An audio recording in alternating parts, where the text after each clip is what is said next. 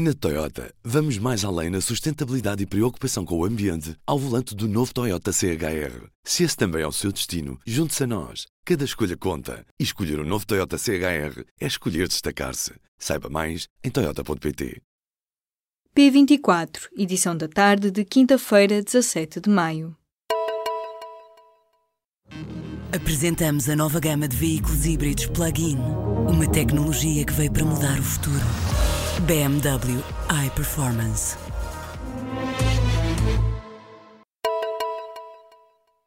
Álvaro Sobrinho considerou nesta quinta-feira que a direção do Sporting não merece a confiança do segundo maior acionista e deve apresentar a demissão. O empresário angolano detém 29,8% da SAD de Alvalade, o maior investidor depois da SGPS. Nesta quinta-feira, a mesa da Assembleia Geral do Sporting demitiu-se em bloco e também vários membros do Conselho Fiscal, apelando todos à demissão de Bruno de Carvalho da presidência do clube. O Conselho de Disciplina da Federação Portuguesa de Futebol também anunciou que abriu um inquérito sobre as suspeitas de corrupção que recaem sobre o Sporting.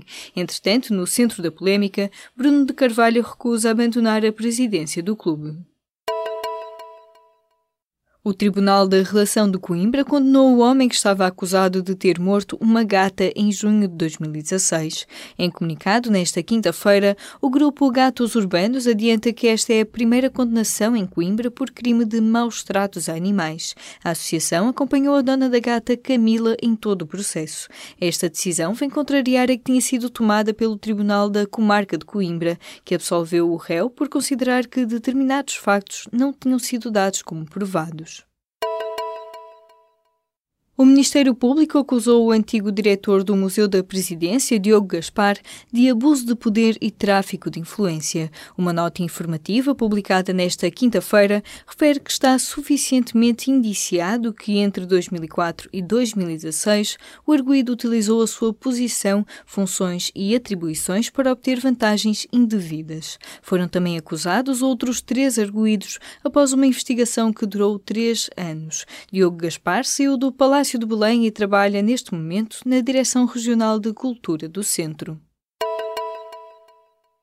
Carlos Alberto Fonseca é o novo embaixador de Angola em Lisboa. O presidente João Lourenço escolheu o antigo assessor diplomático de José Eduardo dos Santos para o cargo, anunciado nesta quinta-feira. Desde 4 de maio que Angola está sem embaixador em Lisboa. Carlos Alberto Fonseca substitui José Marcos Barrica, que foi exonerado por decreto presidencial a 23 de abril. Algumas das maiores empresas do mundo, sediadas na Europa, como a Maersk, Total ou Siemens, ameaçam deixar de realizar negócios no Irão caso os Estados Unidos apliquem as sanções prometidas depois da saída do Acordo Nuclear Internacional. Mas o presidente da Comissão Europeia, Jean-Claude Juncker, confirmou nesta quinta-feira que Bruxelas vai avançar já nos próximos dias com medidas para salvaguardar os interesses europeus e evitar assim uma debandada das empresas do Irão. O ator e encenador Tiago Rodrigues cancelou um espetáculo em Israel aderindo ao boicote cultural. A 4 e 5 de junho, o português, que é diretor do Teatro Nacional Dona Maria II, deveria apresentar a peça By Heart no Israel Festival em Jerusalém, mas nesta quinta-feira comunicou à tutela o cancelamento do espetáculo em protesto contra a associação do evento às comemorações oficiais do 70 aniversário do Estado de Israel. A decisão foi tomada na segunda-feira na sequência da morte de 60 palestinianos na faixa de Gaza, vítimas de disparos das tropas israelitas, que também deixaram mais de 2 mil pessoas feridas.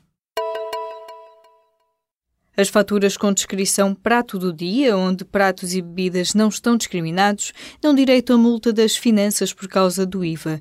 A autoridade tributária divulgou um esclarecimento vinculativo na quarta-feira. A restauração tem de ser precisa ao descrever o serviço prestado aos clientes para que se possa determinar a taxa de IVA aplicável. Caso contrário, as faturas são consideradas incorretas e com motivo para multas.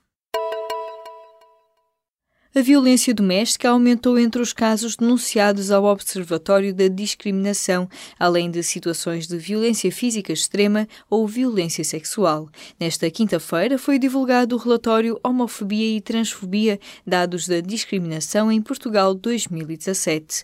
A ILGA Portugal, a Associação de Intervenção Lésbica, Gay, Bissexual, Trans e Intersexo, recebeu no ano passado 188 denúncias. A associação chama a atenção para o facto de as situações de discriminação começarem a acontecer cada vez mais em casa, ao contrário do registado em anos anteriores, em que os espaços públicos eram palco privilegiado.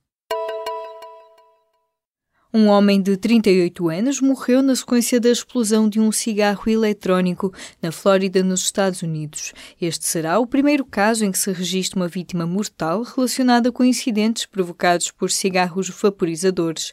De acordo com um relatório do Departamento Norte-Americano de Incêndios, entre 2009 e 2016 registaram-se 195 incêndios e explosões provocadas por cigarros eletrónicos, das quais resultaram 38 feridos graves. A Polícia Judiciária vai utilizar tecnologia da Microsoft para combater pornografia infantil. Nesta quinta-feira foi assinado um memorando com a empresa para reforçar as competências das forças de segurança em Portugal.